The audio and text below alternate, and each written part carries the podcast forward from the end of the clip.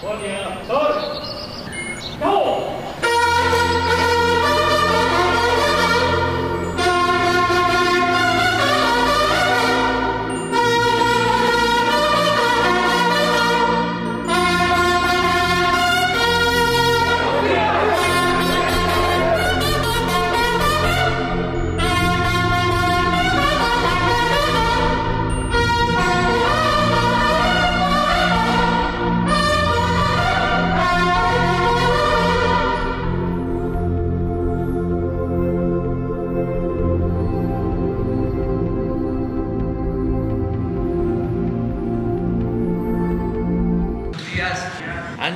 Vamos a informar como todos los martes sobre la situación de salud en el país. Eh, quiero manifestar, expresar mi pésame a los trabajadores, a los amigos, a los familiares de Agustín Rodríguez Fuentes, secretario general del Sindicato de Trabajadores de la UNAM, que falleció. Agustín conocí y estuvo como dirigente durante varios años del sindicato de la UNAM, siempre una postura de defensa de los trabajadores y al mismo tiempo de conciliación. Entonces un abrazo a todos sus seres queridos. Vamos a, a, comenzar. El día de hoy, como ya afortunadamente, esa es la noticia, afortunadamente está bajando la pandemia, pues eh, ya no eh, consideramos que eh, era necesaria la participación de la maestra Delfina Gómez Álvarez, porque hay normalidad en las escuelas, no ha habido ningún problema de nada. Em, lo mismo en el caso de Marcelo, que nos ayuda para todo lo que es el abasto de vacunas, pero lo cierto es que ya tenemos vacunas suficientes. Podría decirles que están garantizadas las vacunas para todo el año, vacunas de refuerzo. Ya tenemos eh, adquiridos los lotes que nos harían falta para el refuerzo y pagadas por adelantado, o sea, no tenemos problema. Y por lo mismo, como ya están las vacunas en sitio, pues tampoco va a participar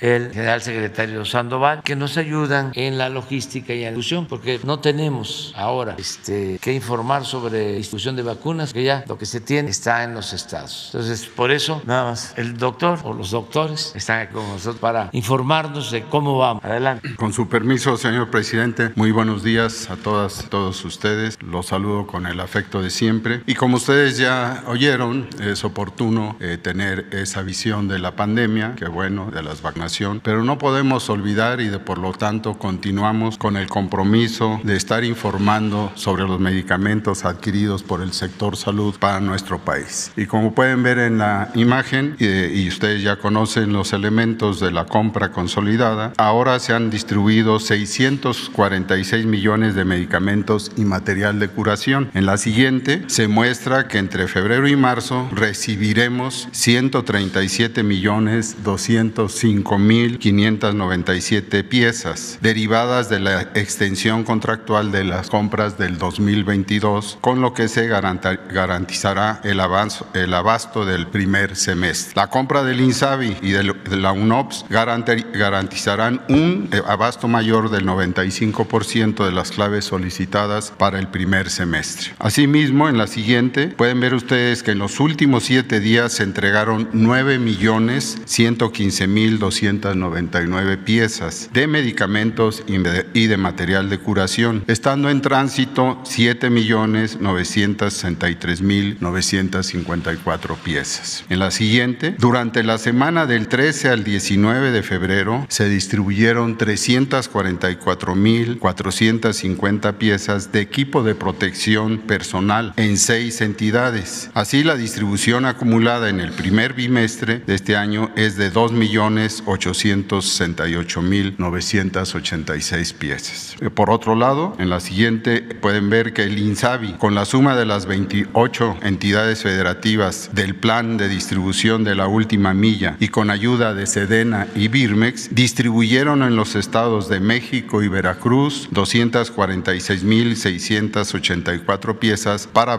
abastecer 554 unidades de sal. Las siguientes imágenes también informamos sobre medicamentos, en este caso en la primera, que COFEPRIS liberó el 10 de febrero cerca de 14 mil piezas de medicamentos medicamentos para el cáncer, fabricados en Argentina, 13.293 de ciclofosfamida y 626 de topósido, todas de calidad, seguras y eficaces. Y por último, en la siguiente les comunico que del 12 al 18 de febrero se prepararon 2.603 mezclas oncológicas para pacientes del Instituto Nacional de Cancerología del Hospital Juárez de México y del Instituto de Enfermedades Respiratorias. En siguientes días se sumarán a esta eh, eh, unidad de mezclas de medicamentos el Hospital General de México para así completar lo que es en, la, zona metropolitana y cercanías la preparación de estos productos, donde se suman diferentes antineoplásicos de acuerdo a la enfermedad y antibióticos, así como suplementos para alimentación nutricional. Muchas gracias. Permiso, maestro. Vamos a comentar sobre la epidemia. Como ya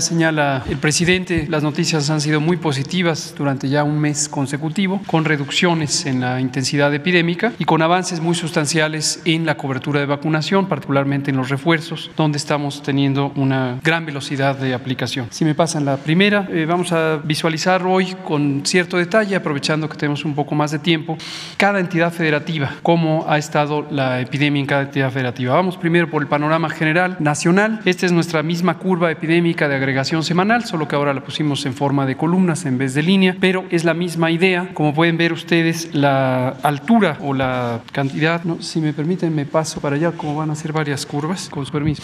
Aquí lo que quiero aprovechar para hacer notar es las cuatro curvas epidémicas, cuatro eh, ciclos de epidemia de COVID-19 en México y eh, en esta ocasión aprovecho para que ustedes visualicen lo que en su momento destacamos como una curva plana. No quisiera perder la ocasión de que la vuelvan a visualizar dos años después cuando hablamos de que aplanamos la curva en el inicio de la epidemia. Esta curva es evidentemente más plana que cualquiera de las otras tres, no se diga la más reciente. ¿Cuál fue en su momento la importancia estratégica de este aplanamiento de la curva mediante las medidas de la Jornada Nacional de Sana Distancia y lograr ganar tiempo suficiente para condicionar los hospitales y hacer la más grande expansión hospitalaria que haya ocurrido en el continente, según lo ha reconocido la Organización Panamericana y Mundial de la Salud. Esta curva plana fue lo que nos permitió. Vámonos al contraste con la curva número 4, segunda, tercera, cuarta, que es la de Omicron, donde tuvimos una gran cantidad de casos, pero como en su momento lo dijimos, desde finales de noviembre, cuando se conoció esta variante del virus, había signos de que iba a haber una propagación muy grande, pero poca intensidad en términos de enfermedad grave, y así se comportó, así lo fuimos anunciando cada uno de los días. La siguiente, por favor. Aquí vemos la hospitalización, vean ustedes cómo el patrón es muy diferente, en vez de que la última curva sea la más grande, es la más pequeña. Primera curva, segunda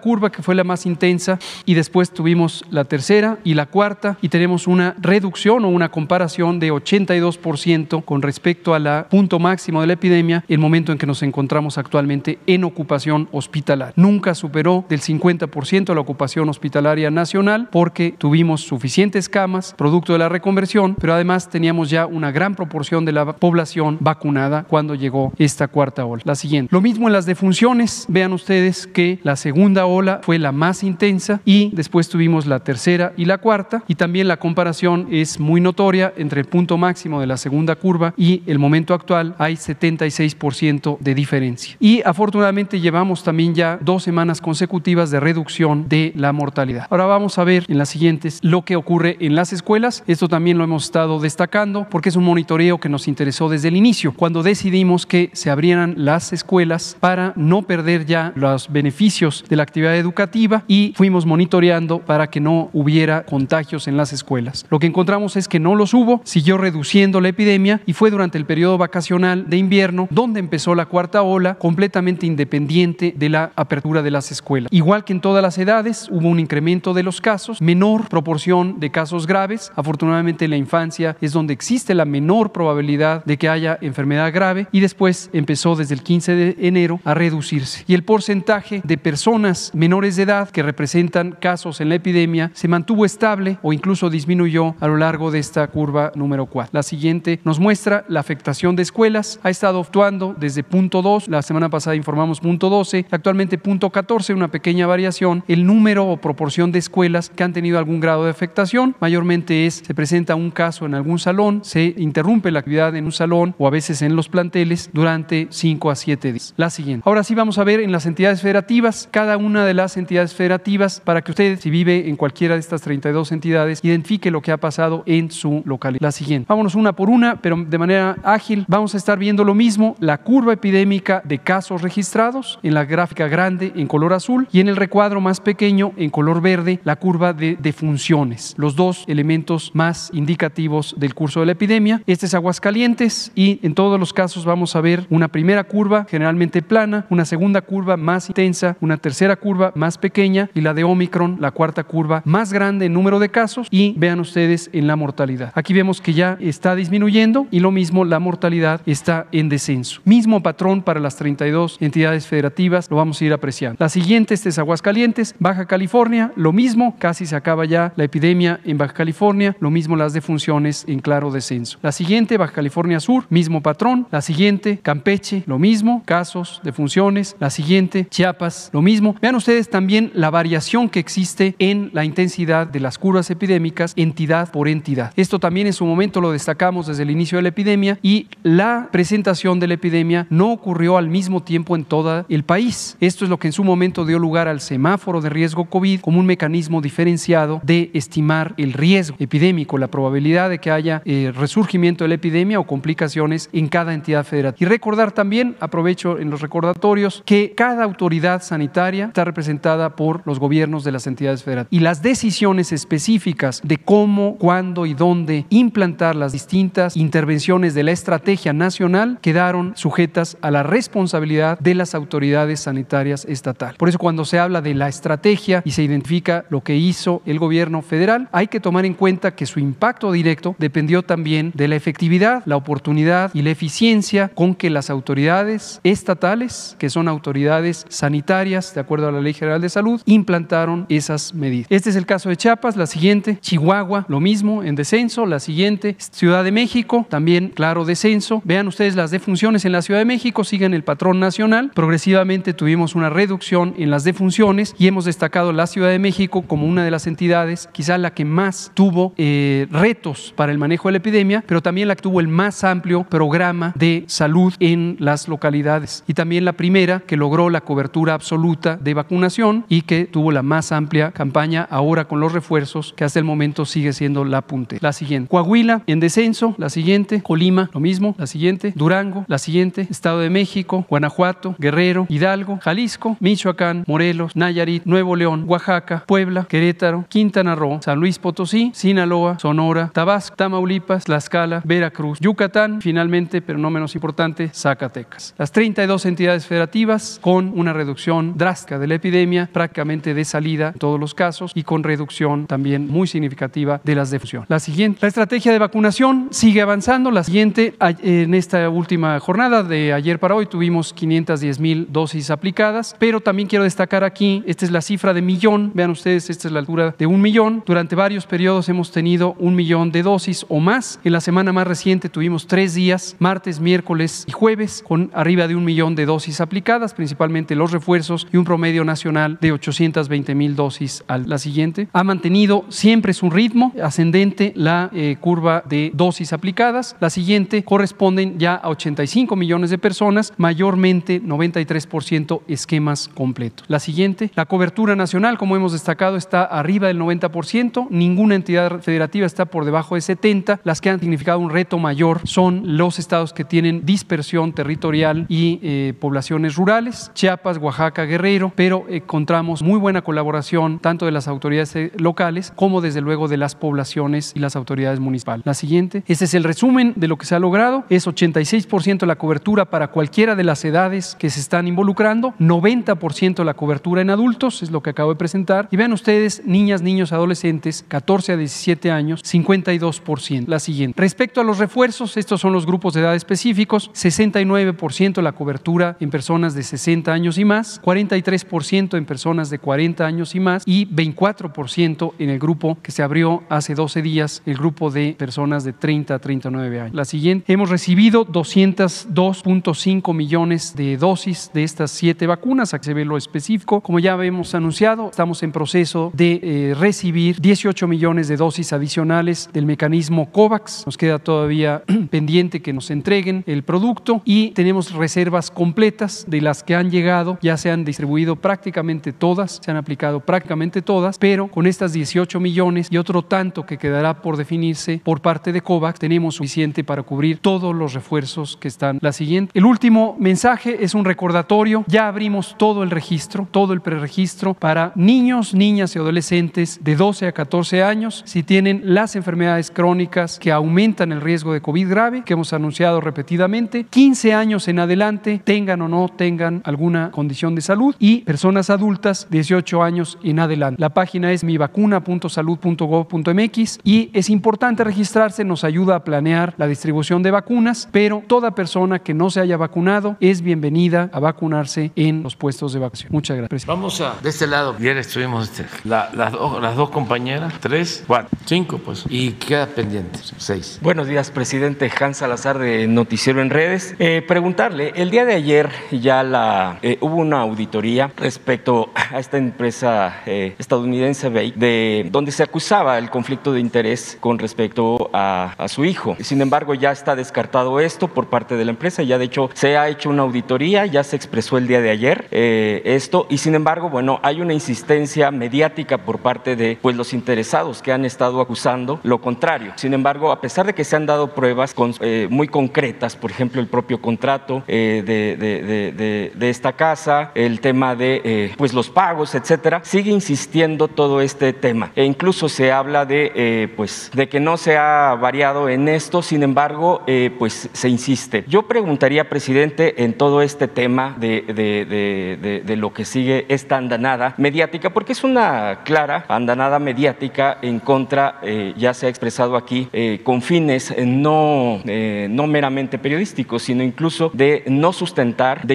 inferencias, así como se Ya es una palabra que es más común actualmente en, eh, en la parte de los, de los medios y que son medios masivos, eh, son periodistas que, bueno, pues han tenido ya un papel muy concreto de estar golpeando directamente. Pero también aquí está el entramado eh, de un conjunto de, organiza- de, de organismos, incluso internacionales. Permítame, y aquí ya también se ha mencionado, la USAID, que es, depende del Departamento de Estado de Estados Unidos, que ha directamente está financiando, o por lo menos hay eh, elementos que comprueban este financiamiento a eh, eh, Mexicanos contra la Corrupción, bueno, así mencionado del señor Claudio X, y que tiene el vínculo pues con el señor Loret, el señor que le llaman Lord Montague. Ahora bien, hay otras organizaciones como NED, Atlas Network, Cato Institute, que han estado también inherentes al tema de la política nacional. Por ejemplo, han venido conferencistas claramente con una tendencia ultraderecha, claramente con una tendencia eh, eh, opuesta al signo del propio gobierno de la Cuarta Transformación, en donde han estado inmersos. Usted ya ha pedido también información respecto al origen de estos recursos, a que se informe. Sin embargo, este tipo de organismos siguen operando. Por ejemplo, eh, hay varios empresarios que tienen que ver con sus organizaciones que aparentemente son no gubernamentales, o así se les ha mencionado, o de la sociedad civil, pero están haciendo un, eh, una operación política claramente y que estos recursos probablemente sigan estando eh, sigan fluyendo, presidente. Finalmente, yo en este sentido, en todo este esquema, en los elementos que han y que le menciono que han eh, salido el día de ayer, eh, esto no tendría, que- usted lo lee como también una posible injerencia de esto de golpeteo, incluso externo y aquí nacional, contra la propia reforma eléctrica, presidente, y una presión para que evidentemente pues los intereses de ciertas empresas eh, transnacionales no se vean afectadas con esta reforma que eh, pretende la soberanía al país, presidente? Pues sí, ese es el fondo del asunto, ¿no? No es eh, una campaña mediática sin causa de fondo. Es una campaña mediática porque nosotros tenemos una postura política y estamos enfrentando a un bloque conservador, yo agregaría corrupto, a una mafia de poder que dominó el país durante 36 años. Entonces, ni siquiera es un asunto personal o periodístico, es una disputa por la nación. A veces eh, se gana el gobierno, pero no el poder. Y aquí sí, es una lucha de poder con dos concepciones distintas. La concepción nuestra es que el poder solo tiene sentido y se convierte en virtud cuando se pone al servicio de los demás. Y la concepción de ellos de poder es distinta. Es acumular dinero por los medios que sean sin escrúpulos morales de ninguna índole y actuar de manera clasista, racista, discriminatoria, no tenerle respeto al pueblo. Ya no hablemos de querer al pueblo. Entonces, son los dos proyectos. Pero esto viene de tiempo atrás. Nosotros los hemos enfrentado durante años. Claudio X González, hijo, pues trae la escuela del padre, que fue el que encabezó la guerra sucia en el 2006. Era presidente del Consejo Coordinador Empresarial. Llegó a decir que si yo ganaba, no descartaban la posibilidad de actuar como en 1973, cuando se llevó a cabo un golpe de Estado, cuando Pinochet. Es lo mismo.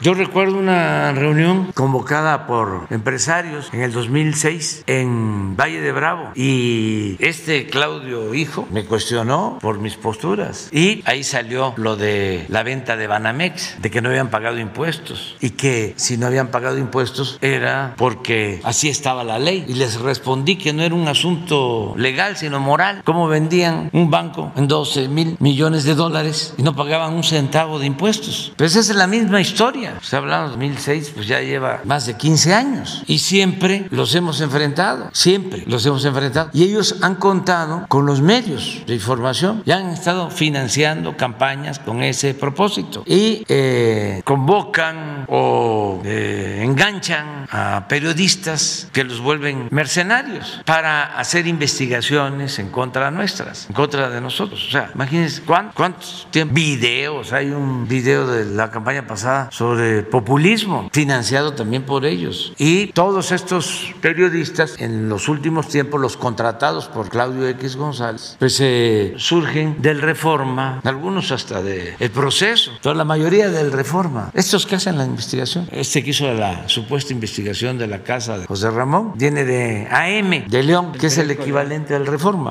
de Guanajuato. Y este se atrevió a decir Carmen Aristegui de que era un hombre o un periodista objetivo, que por eso ella de prestigio. Este, de prestigio. Pues sí, en ese ámbito donde se forman, este, tienen prestigio, eh, porque están alineados a un bloque conservador. Entonces el propósito es dañarnos, el que puedan eh, desacreditarnos, nada más que no lo han logrado ni lo van a lograr, porque tenemos autoridad moral. Ya lo he dicho varias veces. Si fuésemos corruptos como ellos o deshonestos, porque no solo es dinero, es deshonestidad, falta de ética, periodismo, es mentir, hacer daño, sin eh, tener elementos, sin tener pruebas. Bueno, si no tuviésemos como escudo nuestra autoridad moral, ya nos hubiesen destruido. Es más, no estaría yo aquí, no hubiésemos aguantado. Pero hemos salido de la calumnia ilesos. Esta fue otra andanada y vendrán otras. Y es muy importante también que todo esto se ventile, se sepa eh, de que los medios, no todos, pero sí son eh, defensores de grupos de intereses creados, de eh, gente que no pagaba impuesto, que manejaban la política económica, tenían mucha influencia con los presidentes. Imagínense si Claudio Papá fue el jefe de todo el grupo que eh, llevó a cabo el fraude electoral del 2006, que se robaron la presidencia de la República. Pues ni modo que el presidente no lo atienda. Todavía hasta el sexenio pasado le recomendó al presidente Peña que para tener dinero en el gobierno que aumentara el precio de las gasolinas y le hicieron caso. De 10 pesos terminaba costando la gasolina 20 y ese fue Claudio X González Papá y el hijo, pues es lo mismo. La señora Amparo Casar, pues también de gobernación con Krill, vinculada al grupo de Aguilar Camín, desde luego a Claudio. Entonces son los mismos que hemos enfrentado desde hace mucho tiempo. Lo que ahora está quedando de manifiesto es de que pues eh, no son independientes, eh, ni neutrales, ni centristas, ni socialdemócratas, ni moderados. No, están en el bloque conservador y corrupto en este país. Y acerca de la intervención de Estados Unidos, pues es muy lamentable, pero también desde hace tiempo eh, se ha venido dando en los cables de Wikileaks, que por ejemplo, toda esa gente, todos esos periodistas, ninguno demanda la libertad de, eh, De Assange, de, de Wikileaks, que los tienen presos. Ninguno, porque en sentido estricto, pues no son periodistas, no, no, no enfrentan al poder opresor, no, enfrentan a quienes luchan en contra de la opresión. Entonces, ¿pero qué dio a conocer este periodista, este investigador? Pues son los cables de la información secreta y ahí en esos cables que tienen que ver con México aparecía que la señora Denise Drescher iba a la embajada de Estados Unidos a informar. Entonces, ¿qué me puede sorprender que ahora siga con esa postura o que pertenezca a un grupo que recibe dinero del gobierno de Estados Unidos, como este grupo de Claudia González, de la señora Casar? Pues es lo mismo. Yo lamento mucho que el gobierno de Estados Unidos no cambie su política exterior, que sigan practicando la misma política de hace dos siglos. ¿Cómo se llamaba? Embajador famoso. Poinsen. Poinsen. Se van a cumplir 200 años de que comenzamos con la relación, el reconocimiento de las relaciones entre Estados Unidos y México. Este año se cumplen 200 años. Y Poinsen era embajador de Estados Unidos en México y se metía a la política interna. En ese entonces los partidos eran las logias masones y habían dos logias, la yorquina y la escocesa. Y Poinsen, este, pues desde entonces tenía una representación del gobierno estadounidense. Pero bueno, ya pasó, tío. ¿Cómo va a ser lo mismo? Yo no este, estoy tratando este asunto de manera sistemática porque la verdad me apena. Son de estos asuntos que dan pena ajena. Como en cuestiones fundamentales como el tratado comercial, la integración económica, comercial de América del Norte, ¿cómo voy a tratar esos importantes temas para las naciones con el dinero que le dan a Claudia X González y a la señora Casal? O sea, es eh, rebajarse como gobiernos y como naciones. Ojalá y pues se haga una revisión de esas políticas. Es lo mismo del señor Ted eh, Cruz. Ted Cruz. ¿Cómo se llama? Ted Cruz. Ted Cruz, sí. Imagínense, este, ¿por qué se mete? Porque es amigo de Junco. De Junco. De Reforma. ¿Qué tiene que meterse? Yo le diría a los estadounidenses que son nuestros amigos, que tenemos muchos amigos en Estados Unidos y muchos amigos estadounidenses de origen mexicano, pues que consideren a ese señor como un metiche que está este, auspiciando la discordia. Y esto que lo tomen en cuenta por si este señor quiere seguir siendo senador o gobernador o presidente, pues que no estén pensando en una persona así. Claro que somos libres, pero imagínense un candidato algún cargo en cualquier país que se mete en la vida interna de otro país. Entonces, a mis amigos estadounidenses, a nuestros paisanos, pues que este, no le tengan confianza a este señor, Ted Cruz, porque es chueco, así de claro. Presidente, es guerra híbrida lo que está. ¿Manden? ¿Usted ve también que este esquema es la guerra híbrida en contra del gobierno de la 4T? Sí, es eh, eh, una especie de golpismo mediático. Esto lo aplican en todo el mundo. Cuando hay un líder, un dirigente, un gobierno que defiende los intereses del pueblo y que no se somete al dominio oligarca, siempre tratan de socavarlo, de disminuirlo. Y para eso, pues son las campañas. Imagínense este, esto último, de que hay un conflicto de intereses. Casi, casi hice un acuerdo con una petrolera para que le rentara una casa a mi hija. Ese es el gran este, periodista, ¿cómo es que dijo Carmen Aristegui? Prestigioso. El prestigioso. Pero desde luego, como esa mentira se repite y se repite y se repite y se repite, pues puede convertirse en verdad o confunde. Por eso hablo de que la calumnia cuando no mancha tizna. Además, los conservadores, que no solo son estos corruptos, tranzas, también son eh, gente que tiene pensamiento retrógrada. Entonces esos son dogmáticos, esos creen todo, se tragan todo, ah, con gusto además. Ah, no eh, entienden nada. ¿eh? Esto lo saben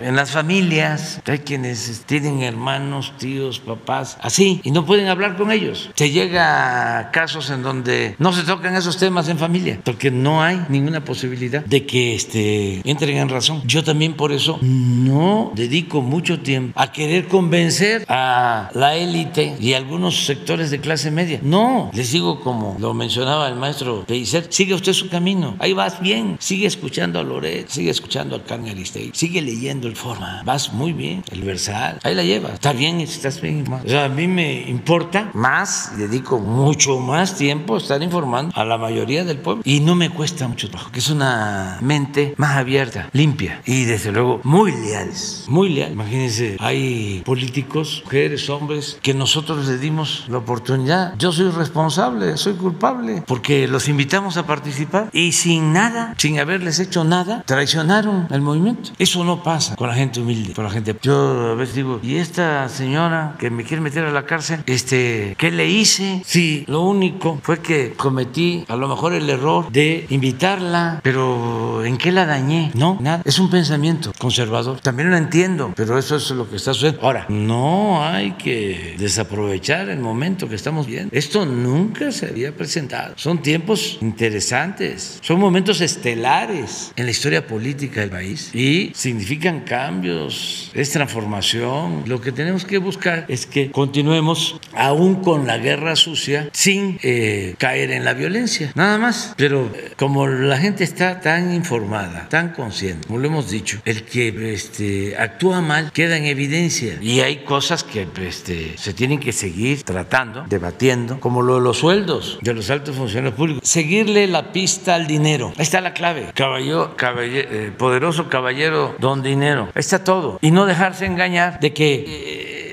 Es eh, eh, distinto esta periodista o este periodista que este otro. No, es como antes que se decía que un partido era distinto a otro. No, son iguales. Unos corruptos hipócritas y los otros corruptos cínicos. Es lo mismo en el periodismo. Lo decía el doctor Nava. Decía, aquí en San Luis hay dos periódicos. Uno abiertamente en contra de nosotros y otro pseudo plural. El que más daño nos hace, decía, es el pseudo plural. Por eso es cuando dicen que son distintos Carmen que Loret. Yo digo, ¿quién sabe? Políticamente hablando. Porque Loret, ¿qué escrúpulos puede tener? O sea, eso es abierto, como sea don Fidel Velázquez. Soy charro y qué. Pero lo otro es la simulación, la supuesta objetividad, la independencia. Entonces, en momentos de definición, eso no. Términos políticos. No hay muchas diferencias y mucha gente se confunde con ese tipo de periodismo que creen que son independientes, que no tienen partido, que no pertenecen a ningún grupo. ¿Cómo no? Pertenecen al bloque conservador. Nada más con el hecho de escribir en reforma, pues ya se sabe cómo se piensa. O hay algún escritor en reforma que opine distinto a la línea editorial del reforma. Ahí estaba Lorenzo Meyer, pero ya no está ahí. Todos los demás, todos. Ahí son más claros,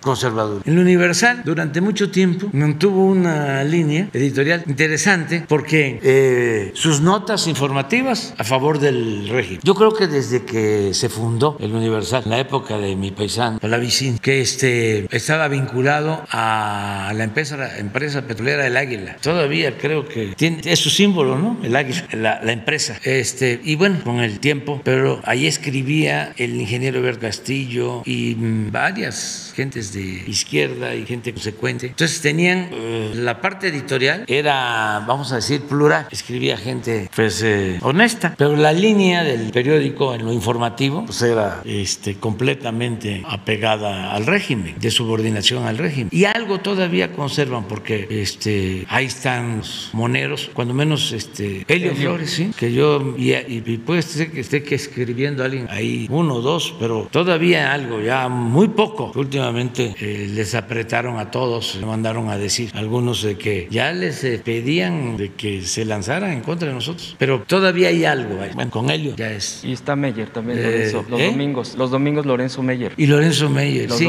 Pero en el Reforma, nada, nada, nada, nada. Este, y forman parte de ese. Entonces, no, no. Y muy vinculados a esta política de financiamiento de Estados Unidos, injerencia de Estados Unidos en los asuntos internos del país. Eh, tema, presidente. Eh, el, eh, hay un, la empresa Euskadi que estuvo hace mucho tiempo, la llantera, bueno, pues tuvo un proceso que usted seguramente conoce de los trabajadores que estuvieron en lucha por, por décadas. Eh, hicieron, llegaron a formar un, bueno, tenían un sindicato muy fuerte de defensa de sus derechos, de honestidad. Sin embargo, bueno, pues los poderes económicos que incluso llegaron a intervenir por las negociaciones, por los acuerdos, las ventas, compras, etcétera, de acciones, llegaron a formar una, una cooperativa. La cooperativa actualmente existe. Sin embargo, también desafortunadamente, pues el dinero, el tema de quienes manejan luego las cooperativas, por ejemplo, el caso aquí mismo se ha expuesto de Cruz Azul, pues llega a corromper también a quienes encabezan. Ahí eh, incluso le han entregado, entiendo yo, escritos a usted en sus propios recorridos. Esto está en la sede allá en el estado de Jalisco, en el Alto de Jalisco, el que encabeza y que están acusando, señalando eh, más de 300 trabajadores de esta cooperativa, integrantes a Jesús Torres Nuño, que es eh, quien ha estado eh, manejando pues todo lo que tiene que ver con los recursos, los inmuebles, eh, una serie de, de, propiedades que no es poco, no es menor, es bastante grande e incluso posibles desvíos en los recursos de la propia cooperativa, por ejemplo, en el tema de las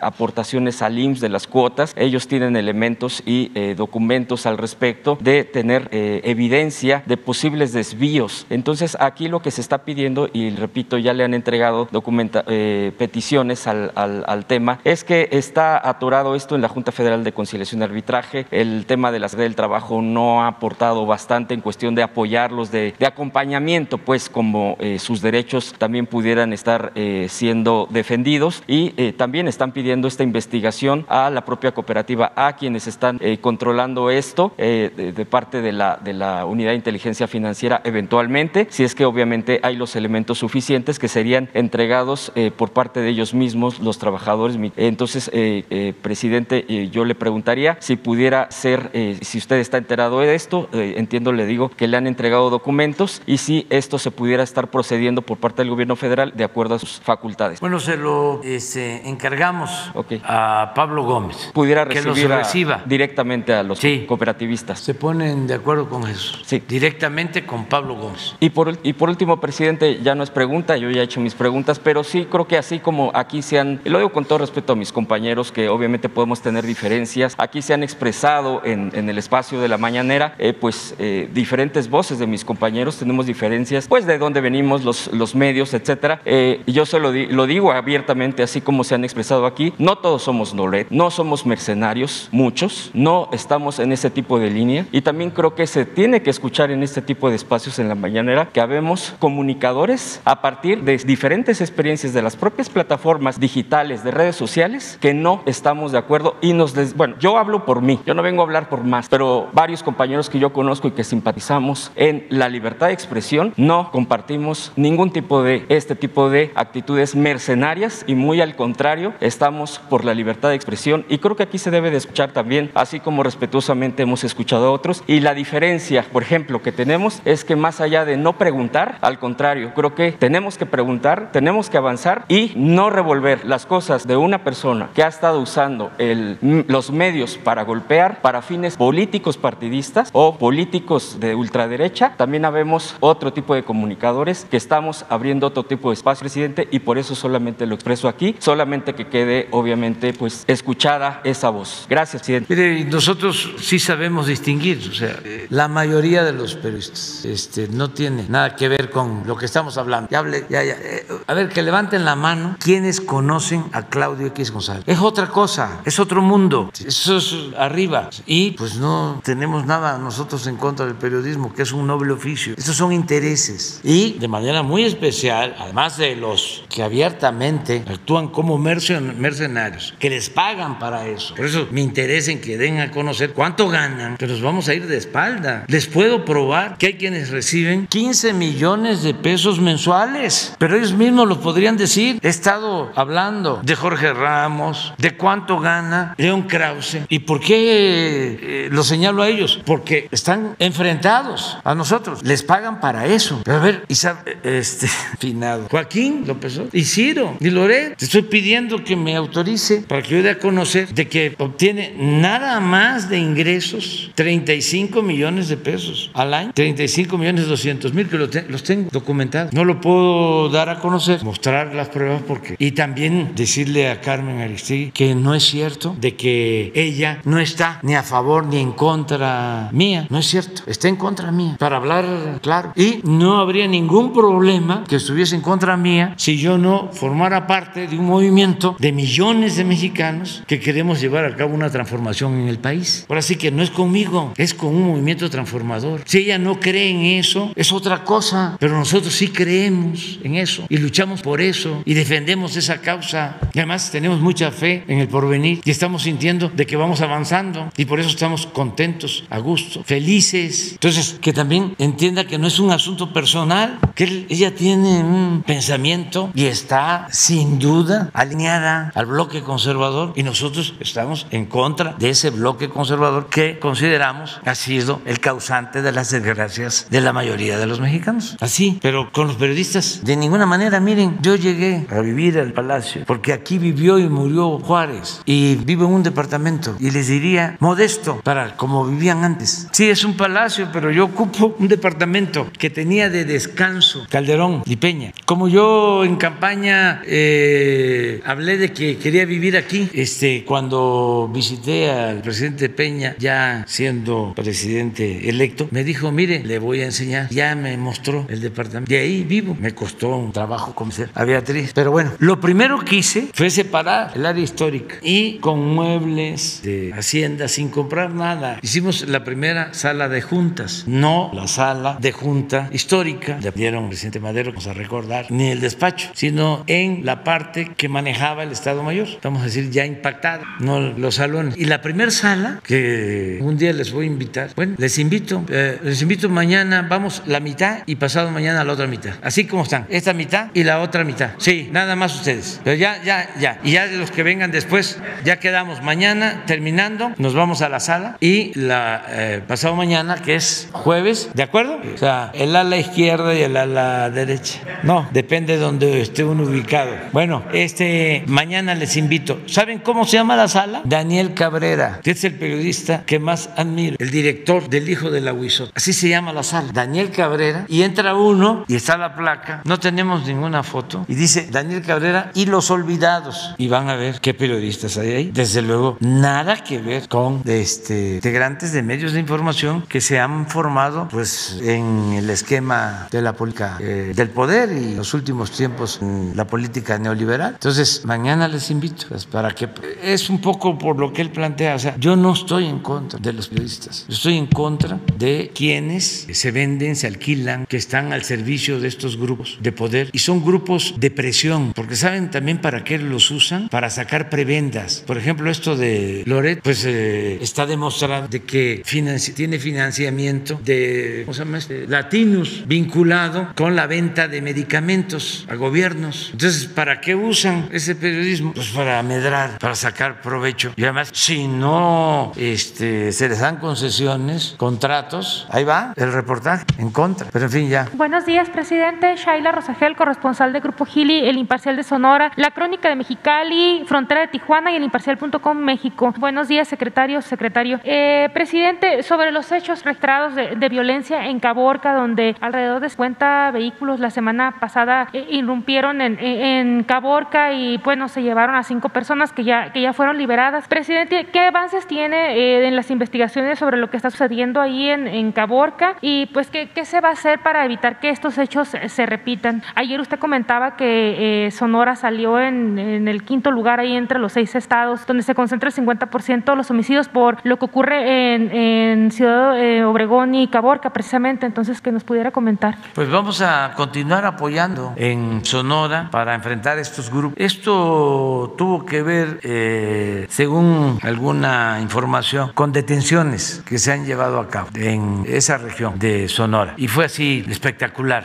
Afortunadamente ya liberaron a los jóvenes y ya hay, vamos a decir, tranquilidad. No quisieron hablar, no han querido hablar. Joven, entendemos que, pero eh, se está actuando en Caborca y también en Cajem, toda la región, estamos trabajando. Y sí, este, en los últimos tiempos eh, estaba en quinto lugar eh, Chihuahua y en sexto Sonora. Sí, eh, y ahora pasó a, a, estar entre los seis con más violencia. Sí, lo tenemos registrado, eso estamos trabajando. Decirle a la gente de Sonora que no vamos a dejar de este, actuar y de apoyar. Gracias, presidente. Eh, en otro tema, presidente, eh, preguntarle, cuando ya se termine la aplicación de las dosis de refuerzo de la vacuna para los grupos prioritarios, eh, si han pensado o analizado en incluir a los niños de 5 años en adelante, ya que se incluye ya a los adolescentes, pero a este grupo de edad preguntarles. Sí, se está revisando este, de acuerdo a lo que se recomienda ¿no? en estos casos. Eh, hay eh, manejo politiquero de un partido que está promoviendo amparos para que se vacune. No hay ningún problema. Nosotros, este, si un juez decide que se tiene que vacunar a un niño, lo hacemos. Hay ciertas advertencias. Yo creo que Hugo podría explicar más sobre riesgos este, y eh, estamos cuidando que sea de conformidad con el protocolo de salud que recomienda la Organización Mundial de la Salud en estos casos y eh, que la vacuna se utilice bien este, para todos, pero que eh, se aplique a los más vulnerables, a los que pueden tener más eh, riesgos. Esa es la política. Pero tú podrías explicar. Gracias, Shaila, por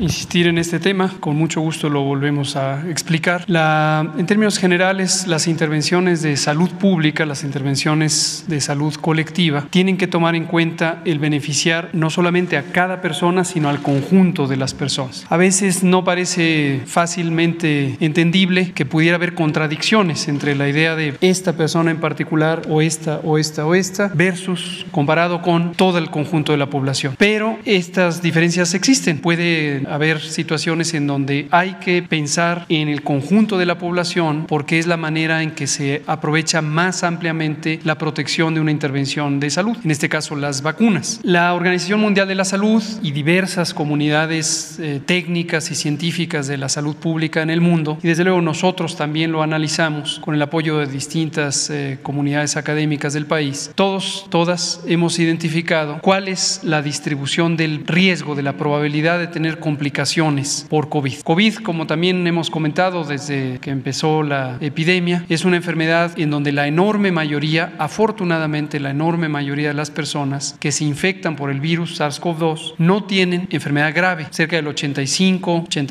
85-87%. Lo que tienen una enfermedad leve, se autolimita, se resuelve espontáneamente por la respuesta del propio organismo. Pero hay un 15-12% que sí puede tener enfermedad de importancia, llegar a ser hospitalizada o desafortunadamente morir, como ha ocurrido en todo el mundo. Ahora, ¿quién tiene la mayor probabilidad de morir o de resultar hospitalizada o de requerir intubación? Las personas adultas, particularmente a partir de los 45 años en adelante, 46, 47, 48, hasta los 100 años o más. Conforme aumenta la edad, aumenta la probabilidad de que haya complicación. Por debajo de los 45 años, la probabilidad es todavía más baja y más baja y más baja y más baja. Y el mínimo de probabilidad de complicación está precisamente en las personas, en los niñas, niños de 5 a 10 años. Tienen el mínimo riesgo de todo el riesgo posible de tener complicación. ¿Qué debe hacer uno cuando piensa científica, técnicamente en la salud pública? Debe cuidar que un recurso como la vacuna se utilice prioritariamente en las personas que tienen la mayor probabilidad de complicarse, porque cuanto más pronto uno proteja a esas personas, más pronto uno disminuye el peligro y más ampliamente disminuye uno el peligro. Si por presión social o por interés de grupo uno empezara a dispersar el esfuerzo en México, en cualquier otro país, entonces no se lograría el impacto que se puede tener de una intervención como la vacunación contra el virus SARS-CoV. Nunca hemos tenido resistencia u oposición a proteger a nadie. Nos interesa que todos, todas estén protegidos. Pero efectivamente la distorsión que se ha hecho en los medios, y desafortunadamente a veces eso crea un cerco informativo y la población se confunde porque le dan información falsa, torcida, distorsionada. Nos quieren hacer aparecer como que somos Herodes casi, que no queremos a los niñas y niños. Eso es absurdo, eso no tiene ningún sentido. Pero tenemos que cuidar que el beneficio sea el más grande. Entonces, en este momento seguimos priorizando a los grupos de edad que tienen el mayor riesgo, como lo definimos desde el 8 de diciembre de 2021, cuando presentamos, de 2020, perdón, cuando presentamos aquí el programa de vacunación. Y esto es exactamente compatible con lo que hasta este minuto recomienda la Organización Mundial de la Salud, la Organización Panamericana de la Salud. Y si ustedes revisan los planes o las estrategias de vacunación de la mayoría de los países, van a encontrar la misma lógica técnica. Ahora, un último elemento, el jurídico. Efectivamente, esta intención de desvirtuar, de pervertir, de sabotear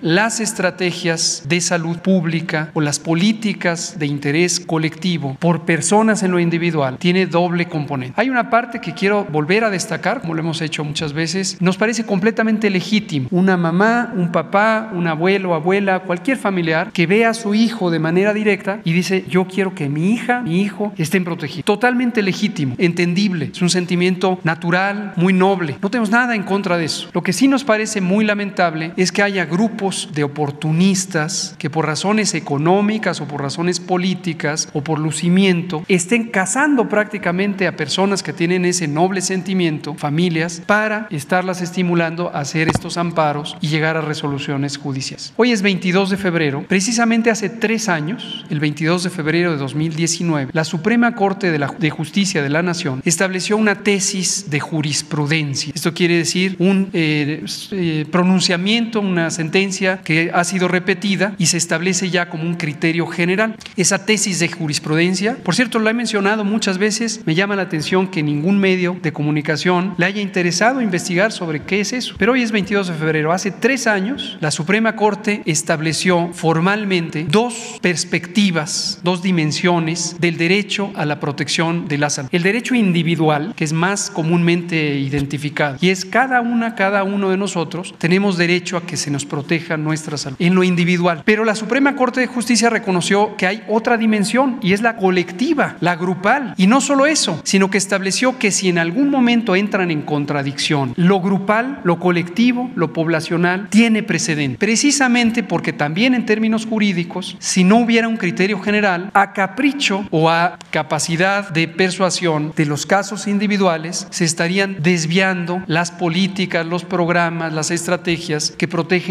al conjunto. Hace tres años lo estableció la Suprema Corte de Justicia. A ver si alguien tiene curiosidad e investiga y revisa exactamente por qué también en términos jurídicos estamos procediendo conforme a la. Gracias, subsecretario. Nada más eh, para precisar, mi pregunta es eh, si cuando ya se terminen de vacunar en vacuna de refuerzo a los grupos prioritarios, si están analizando que siguieran los niños de 5 años en adelante. Y también el presidente mencionó que están eh, eh, viendo o han visto algunos riesgos en la, en la vacuna, o sea que ha sido como, si nos pudiera ahondar un poquito en eso. Gracias. Qué bueno, qué bueno. gracias, eh, Shaila Rosagel, eh, por retomar este tema. Y espero que esto pase el cerco informativo, espero desde luego a través de ustedes. No tengo mucha esperanza que en los medios corporativos, como los que señalaba el presidente, vamos a encontrar esto. Seguramente lo que vamos a ver mañana en el encabezado es López Gatel insiste en que no se vacunen a los niños. Cuando uno piensa en una intervención de salud, la que sea, hay que sopesar dos elementos, el beneficio y el posible riesgo que pudiera conllevar. El beneficio está en proteger frente a, pensemos en esto, en el COVID, la probabilidad de tener enfermedad grave. Ya dijimos que si nos vamos a niñas, niños de 5 a 10 años, su riesgo es muy, muy, muy bajo. Entonces, la probabilidad de que haya beneficio es pequeña, porque el riesgo de entrada es muy bajo. Entonces, ya no agrega mucho más el vacunar. Las personas, las familias que de manera muy legítima tienen la preocupación por sus hijos, les vuelvo a decir con todo aprecio y respeto,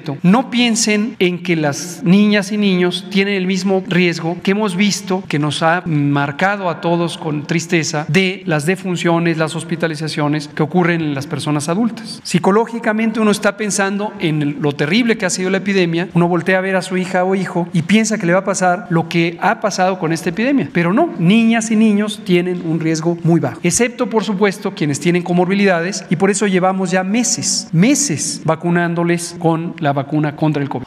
Por el otro lado, cualquier producto farmacéutico puede tener consecuencias. El riesgo también es muy bajo de que haya una complicación, afortunadamente, y si no, no se utilizaría eh, la vacuna si no fuera segura. Pero cuando uno ya piensa en el balance de riesgo versus beneficio, cuando hay un bajo beneficio, puede ser que pese más el riesgo. Algunas complicaciones, como puede ser la miocarditis, la inflamación del corazón, ocurren en probabilidad muy baja, pero si se compara con la probabilidad de que sea benéfico en una población con riesgo muy bajo, puede quedar empatado o incluso puede inclinar la balanza a decir, mejor no corro el riesgo porque el beneficio es muy bajo, aun cuando el peligro de daño también sea muy bajo. Respecto a la pregunta, y para no dejarla suelta, aunque la hemos abordado muchas veces, con mucho gusto lo volvemos a explicar, no tenemos resistencia a que eventualmente, si la evidencia es convincente de que se necesita esa protección en niñas y niños, pudieran llegar a ser consideradas. Desde el principio lo planteamos en el documento, vean el documento del 8 de diciembre de 2020, está planteado desde el principio. Pero eso lo vamos analizando de manera dinámica. No perder de vista que hay muchas otras vacunas que existen y precisamente no se incorporan al esquema de vacunación por las distintas realidades. Pongo un ejemplo, la vacuna de varicela, la vacuna contra la varicela o la vacuna contra la hepatitis A, esa es otra. Pero hablemos de estas dos, de, de varicela y de hepatitis A. La hepatitis A es una enfermedad que si da en la niñez, la enorme, enorme mayoría de personas, estamos hablando de 99%, van a tener una enfermedad leve. Ciertamente les puede causar fiebre, malestar, fatiga, tardan unas semanas en recuperarse del todo, se sienten fatigados los niños y niños. Pero es una enfermedad leve. Si da en la edad adulta, puede dar una enfermedad grave.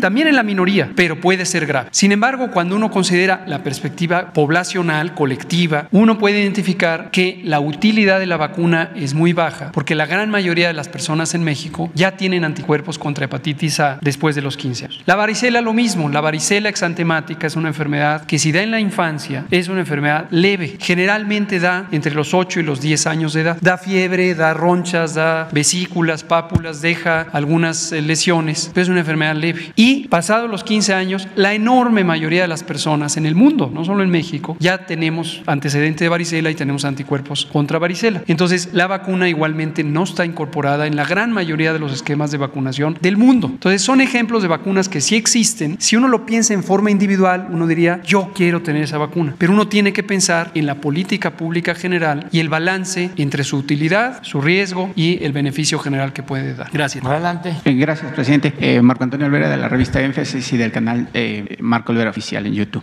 Presidente, el próximo 27 de febrero a las 12.30 del día, miles de mexicanos van a abarrotar el Zócalo Capitalino con el afán de, eh, por supuesto, eh, refrendar el apoyo que tienen a su gobierno y también eh, el 10 de abril mucha gente va a salir, por supuesto, a votar para que usted eh, sea mandatado para terminar los tres años de su gobierno que le faltan y por supuesto es, será un precedente para la que los gobiernos que vengan después de usted, pues obviamente no se queden en el poder pese a que sean pues corruptos y estén saqueando el país. So- eh, sobre el tema de la prensa, presidente, yo quisiera insistir, eh, en los últimos días pues se ha venido eh, desatando una guerra cibernética a través de Twitter, YouTube y demás medios de comunicación. Sin embargo, eh, yo quisiera escuchar su reflexión. ¿Cuál es el futuro de la prensa mexicana y de la prensa mundial? Porque pareciera, perdón, porque pareciera que eh, la prensa, no toda, por supuesto, pero pareciera que la prensa pues sigue haciendo de las suyas. En Suiza, los habitantes y el gobierno de ese país han votado para que ya nunca más se les dé dividendos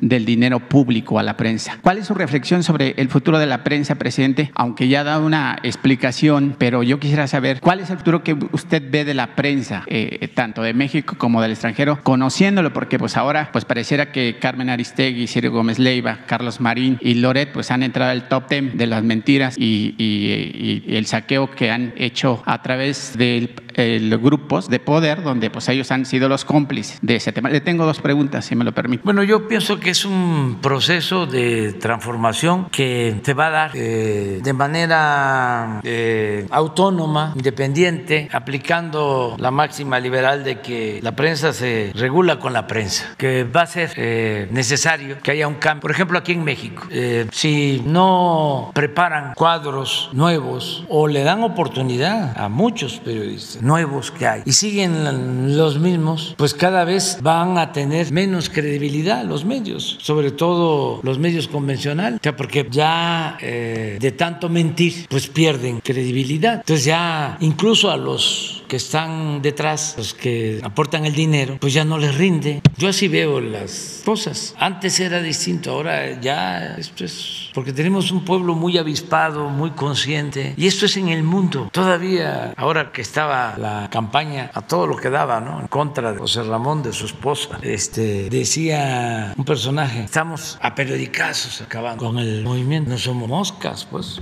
este, pero se entusiasman con eso. No han entendido que ya son otras condiciones. Y ahí van a ir poco a poco, poco a poco, porque este, mientras nosotros estemos aquí, vamos a estarnos defendiendo, porque es defender un proyecto y vamos a estar aclarando, informando, argumentando y desde luego con el compromiso de respetar la libertad de expresión a todos. No vamos a decirle a ningún dueño de medio de comunicación, eh, ya no queremos que esté esta comunicadora, este comunicador. No podríamos hacer eso por principios, por convicciones. Pero pero ya la gente este, está pensando de otra manera. Acerca de la manifestación yo no tengo informes y yo les diría respetuosamente que no se manifestara, que no este, haya ningún acto de apoyo. Que mejor como ciudadanos libres, independientes, participen el día 10. Pero el INE no colocó todas las urnas. Por ejemplo, en mi pueblo hay cuatro urnas para 45 mil habitantes, imagínese usted. Bueno, que este, el que quiere ser libre lo será. Entonces, si hay que estar desde un día antes, ahí está. Así hemos enfrentado todos los obstáculos siempre. Nunca ha sido fácil. Siempre hemos luchado en contra de la corriente. Estamos enfrentando al INE. Parece mentira, pero es eh, estar este, constantemente remontando pues todos estos desafíos. ¿Cuántas eh, casillas se pusieron en la elección federal? ¿Ciento qué? 65 mil. ¿Y ahora cuántas van a ser? 55. Se van a poner como La, la mitad. como poco. 30%. Pero no le hace, no le hace. Y todo es para que sigan teniendo los mismos sueldos los consejeros, que se sigan dando la gran vida, ¿no? Porque no pudieron llevar a cabo un plan de austeridad para poder este, instalar más casillas o llamar a las autoridades y a la gente para que se instalaran más casillas. No, porque lo están haciendo todo a regañadientes. No lo hacen con gusto, no les causa placer la democracia. Pero bueno, hay que confiar en la gente. Presidente, y ahorita que está usted diciendo que la prensa se regula con la prensa, ¿qué, qué mensaje le daría a los dueños de los medios de comunicación? Porque los grandes medios no son reporteros, no son periodistas, son empresarios, son políticos. Y eh, desgraciadamente eh, pues la gente que salimos a la calle a reportear, a buscar la nota, pues tienen sueldos de escasos 10 mil, 12 mil, 15 mil pesos, cuando los conductores estelares o los columnistas pues ganan, pues ahí tiene Carlos Loret 35 millones, Joaquín López Dóriga, imagínese, tiene un yate de 40 millones de pesos. ¿Qué, reportero aquí sentado tiene un sueldo anual o no sé, para comprar un yate de esa cantidad? ¿Qué le diría a los medios de comunicación, a los dueños de los medios de comunicación? Porque muchos reporteros no tienen acceso al servicio médico, su casa no es propia, la rentan, muchos de ellos, otros apenas si alcanzan un crédito del Infonavit que lo terminan pagando 40 o 30 años después. Y por supuesto, muchos de los reporteros que andamos en la calle son los que se llevan más el, el trabajo. Pues que ayuden. Nosotros estamos pensando en algo. Ahora que fui a Chihuahua para no plagiar la idea, un periodista, Rubén Villalpando, me hizo una propuesta.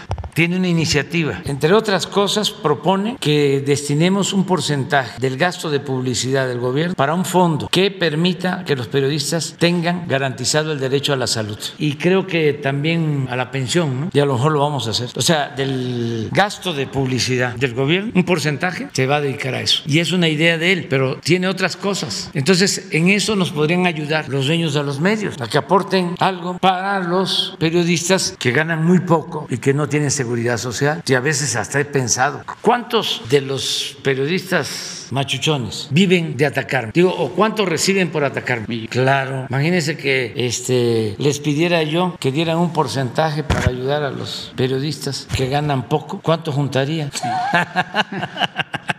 Pues este, porque para eso les pagan, porque tener un gobierno eh, con respaldo popular a ellos no les conviene, a los potentados. Ellos necesitan o tener peleles, empleados o gobiernos debilitados, que siempre necesiten favores de ellos. Oye, échame la mano, este, voy a hacer una gira y quiero que le pongas color y calor o en tus columnas. Tenía yo un amigo extraordinario, periodista, Rodolfo Peña, gran y escribía y tenía una sección que se llamaba precisamente contracolumna. Era su contra, que lo que estaba de moda en ese entonces era la columna y esa era la contracolumna. Lo que no tiene que ver con la politiquería, lo que prevalecía. ¿Qué dicen ahora en esta columna? Habían columnas famosísimas y que recogían muchísimo dinero. Entonces él este, escribía su contracolumna donde trataba los asuntos pues que tenían que ver con los trabajadores, con el pueblo, con la gente. Otro periodismo, pero sí vamos a, revisar eso y que pues les dé vergüenza. Además, ya este, saquearon bastante, ya que este, entiendan que son otros tiempos, que parece que no tienen llanadera, ya no se va a poder seguir vendiendo las medicinas a precios elevadísimos, medicinas adulteradas, políticos vendiendo medicina, ya no se va a poder poder eso. Y no es porque eh, estemos nosotros. Va a ser muy difícil ya que se dediquen a otra cosa. Además, lo que tienen les alcanza para vivir a ellos, a sus hijos, a sus nietos. Entonces, ¿cuántas generaciones? Ya es una enfermedad. Que más y más y más que este, moralicen, que ayuden al país,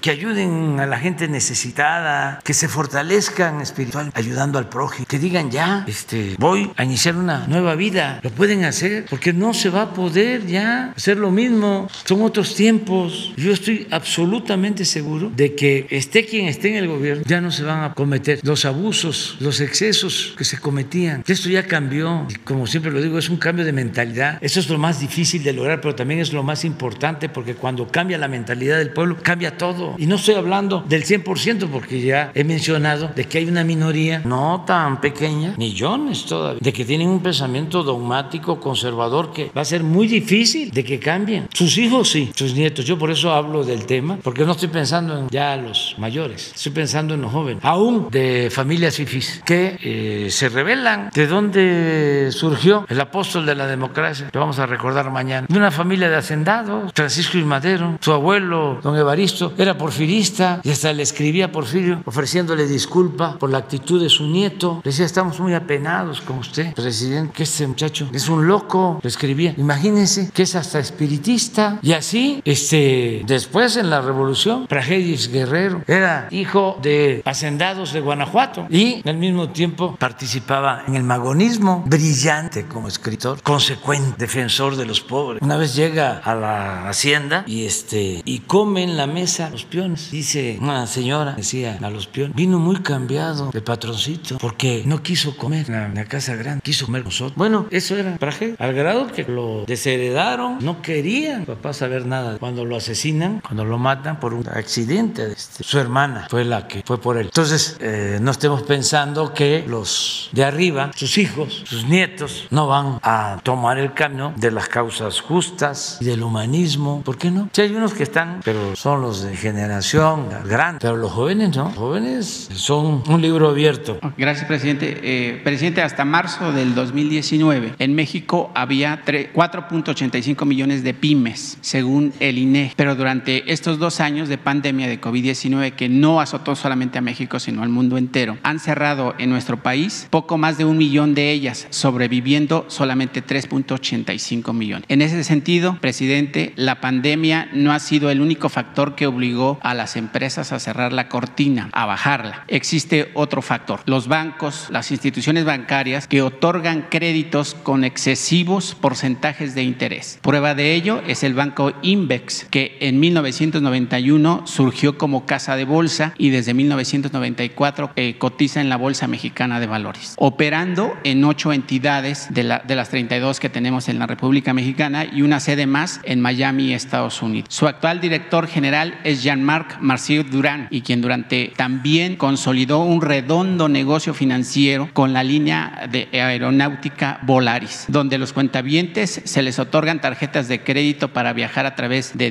dicha línea aérea. Banco Invex se especializa en atender empresas, banca personal y banca transnacional, pero además es el responsable de que, del quebranto de miles de empresas mexicanas, otorgando créditos buitres, como lo ha hecho el Fondo Monetario Internacional con países sobre todo de América Latina y África. Le pongo un ejemplo. La empresa promotora de servicios integrales para la construcción SADCB solicitó un crédito en 2018 por 250 millones de pesos con un interés del 17.95%. La empresa que recibió el crédito lleva 25 años en el mercado. Su dueño es una persona de la tercera edad. Genera 250 empleos directos y 80 indirectos. Hoy, a tres años de la deuda, Invex le está cobrando 412 millones de pesos de intereses, solamente 162 millones, además de 66 millones de pesos que ya pagó el señor Artemio Hernández, perdón, Herrera Gutiérrez, quien encabeza la mencionada empresa que solamente dice que en estos últimos meses ha pagado el 11,